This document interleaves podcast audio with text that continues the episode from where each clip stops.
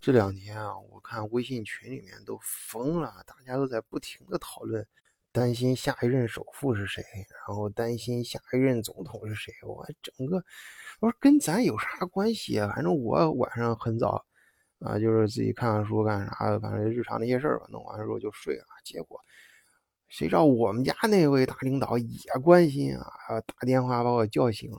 问这个下任总统谁？我当时一听，我吓一大跳。我说：“你是不是我参加网上赌博了？是不是压压住了？”呃，然后我顺便也开了一下微信群，一看啊，群里面，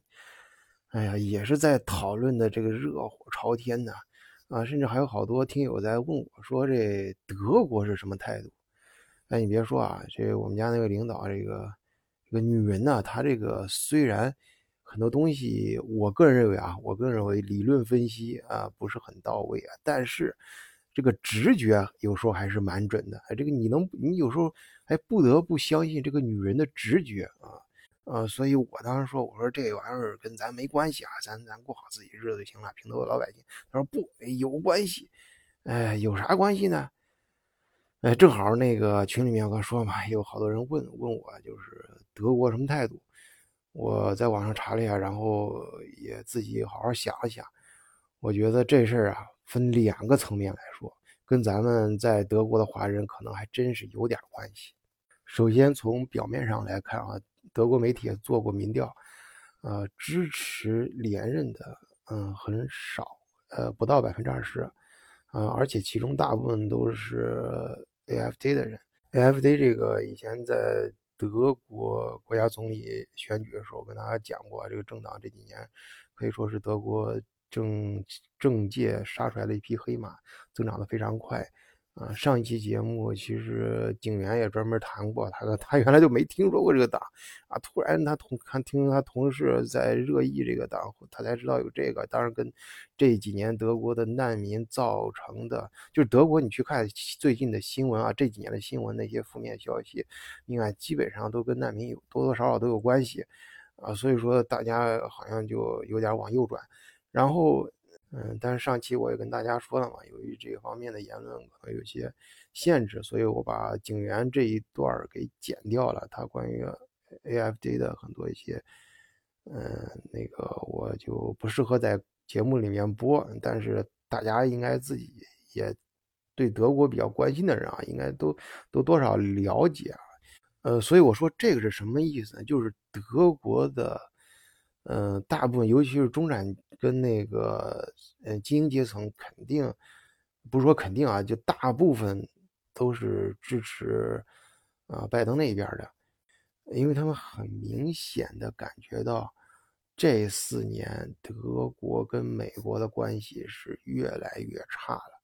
因为这个反差感非常强烈。就之前你像奥巴马还有小布什什么的，呃，你特别是像奥巴马上任时候在德国。来访问德国的时候啊，当时真的到德国，大家感觉就像是在欢迎明星一样，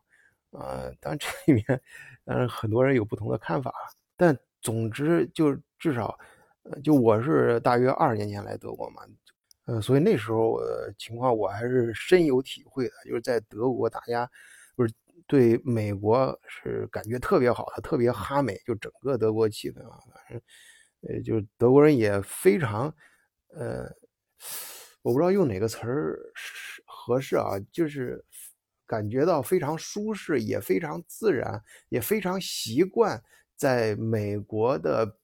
这个庇翼下吧，反正就跟着老大走这种感觉，呃，而且也非常认可这个各方各个方面啊，包括经济方面啊，就美国那边。倒腾出来什么新东西，哎，德国这边就跟上，哎，这工厂里面就积极的把它做得更精致啊，产品搞得更系统化，然后批量化、工业化生产，整个经济的发展模式和制造业的方向也基本上就这么干。然后董王出场之后可就不一样了，那哥们来了之后，整个就一个大变天啊，这个好像呃就是老大不带你玩了。这个美国 不是美国，就是德国人，感觉有一种被被老大抛弃的感觉，啊，这不仅是抛弃，甚至是翻脸啊，而对这个呃呃德国各个方面提出的要求就就特别多，更反正从大家翻以前的新闻啊，有些我有些新闻我在其实我在德国视角里面也讲过，但是后来都被平台给下架了。呃，所以我这边也只能简单的点几个方向啊，就是你像撤军，嗯，安全方向，啊，难民问题啊等等。呃，当然世界都在不停的发生变化啊，你这个有些要调整，就是德国这边也要跟着。啊，美国当当时的认为啊，大哥在调整，这本身并没问题。但是你先跟我商量一下呀，有啥事事先商量，咱咱亲如一家人嘛，先先商量再再再行动。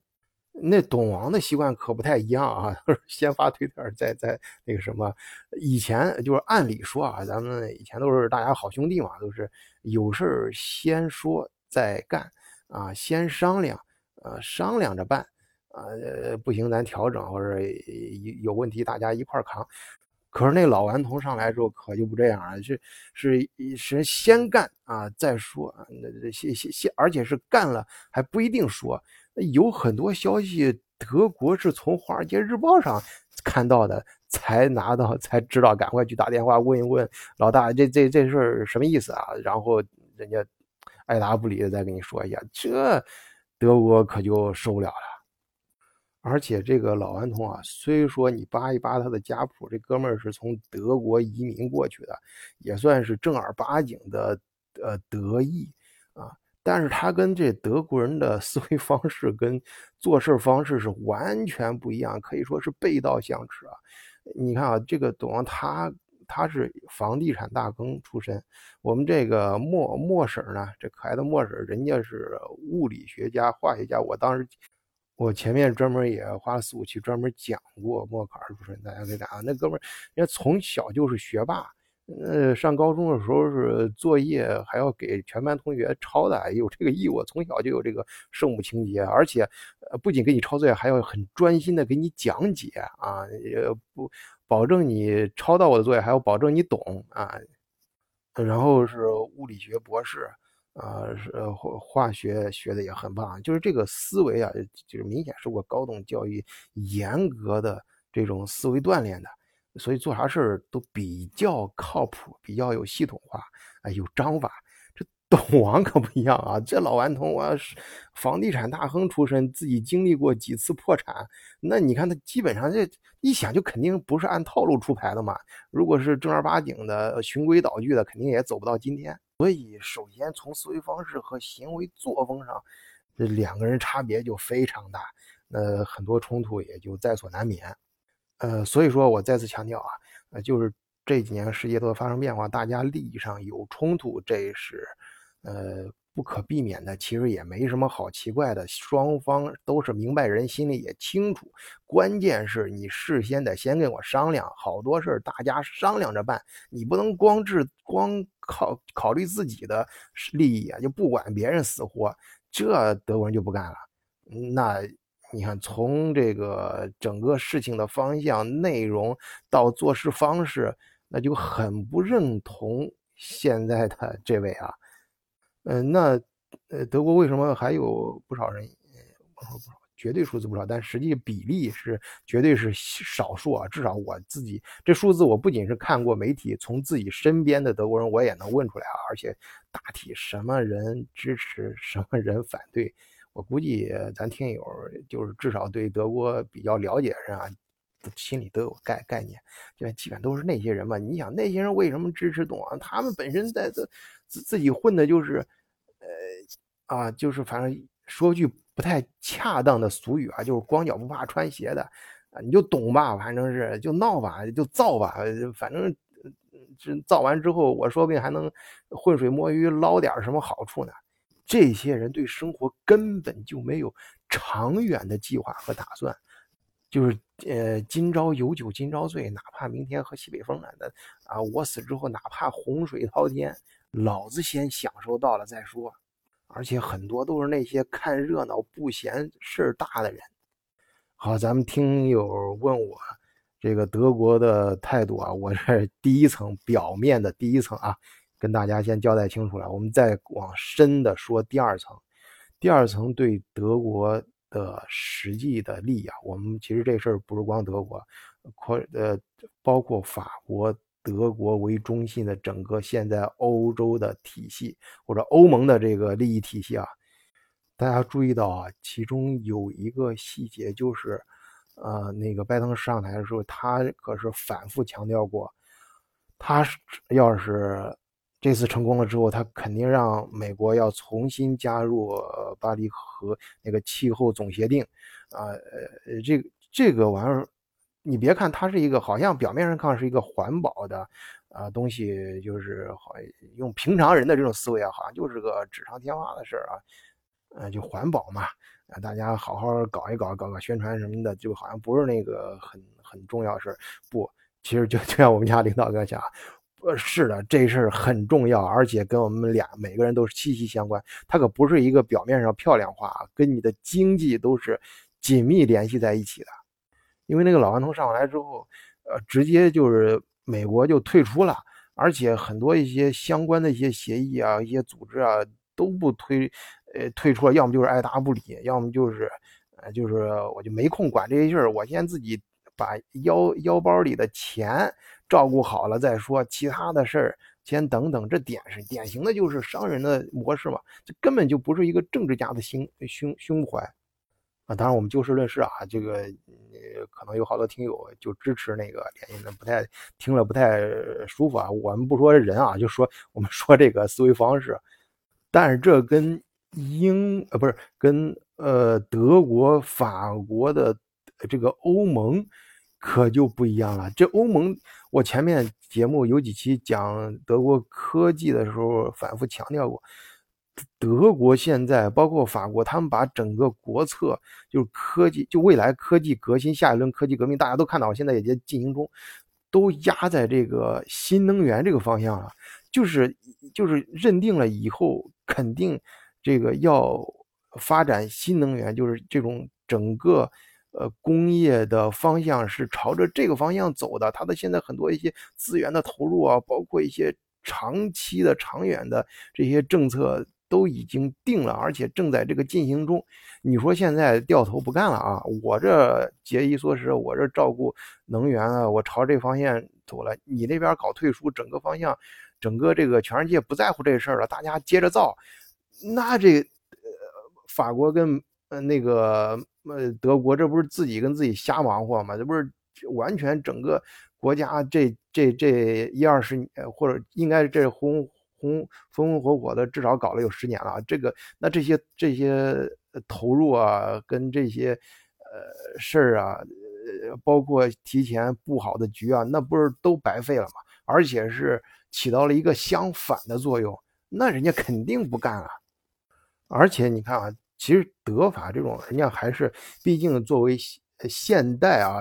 目前全世界很多一些。呃，现代思想和文化的发源地欧洲啊，它毕竟还是有一些自己一些情怀在这儿的。就是全世界是一个大家庭，我们应该更照顾大家未来的呃生活环境啊、气候啊什么这方面，呃看的还是比较重的。然后整个大家的经济呃和工业发展也要朝这方面去自我约束啊，合着。我自己约束啊，其他人不约束你，其他人该造造，该该该玩玩，那这这德法肯定不干了嘛。那如果是能重新，大家应该大的方向现在应该还是这个方向啊。你你要是保持这个方向，大家继续往前走的话，那现在至少人家德法这一块人家是走在前面了，很早就开始布局，很早就开始整个经济科技呃都才朝这个方向。走，你现现在保持这个方向的话，它它至少它的政策什么是连续性的，而且它在这方面多少是有优势的啊。之前下过功夫，但如果是那哥们连任了，前面那四年可能人家只是个预预预预热，后面就来真的了啊，就是房屋咱一块搞的房子。哈。兄弟们当年一块，这个在一个屋檐下是呃活得挺好的，结果现在你撤了房房房顶房顶塌了，你让我一个人顶；大风刮来了，你让我一个人喝；大雨下来了，让我一个人淋，那这肯定不行啊！呃，这块我也顺便说一下，有好多听友呀问我咨询这个嗯，疫情之后干什么事儿呢？或者在疫情当中有什么生意可以做？嗯，大家其实可以关注这个气气候总协定啊，这个东西其实它不仅仅是一个环境问题，你可以细细琢磨一下。呃，德法为代表的整个欧盟，它的很多政府的导向其实都是跟这个相关的，啊，包括它花大钱投资的一些项目。你比如说像嗯动力电池这一块啊，它重点扶持的一些厂，你看中国已经有三个公司过来开厂了，已经三个厂在动工了啊，包括宁德时代是最大的，大家都知道的，其他还有几个，你网上都可以查到的信息。因为未来，呃，整个欧盟的缺口是一一千 G，现在就所有的在建的厂，它加起来，呃，也就是四五百 G 的这个产量，这中间的缺口还很大。我这儿只是举一个例子啊，中间衍生的相关的产业还有很多，呃，大家可以自己观察。当然，嗯，更多的希望大家可以加入咱们德国视角的听友群，群里面呢，我们进行更多的讨论，呃，更方便一些吧。啊，入群方法我平常都是写在节目简介里面，这些我直接用手机录的，所以不太方便，我就写在后面评论里边了。反正就是，其实就是加三哥的微信啊，三哥 挺搞笑啊。那个，呃，我那个名字，人家其实叫三仙啊啊，有有看有群里面有人给 P 图 P 一张阿三的图。好，谢谢大家收听本期节目啊，今天就聊到这里，再见。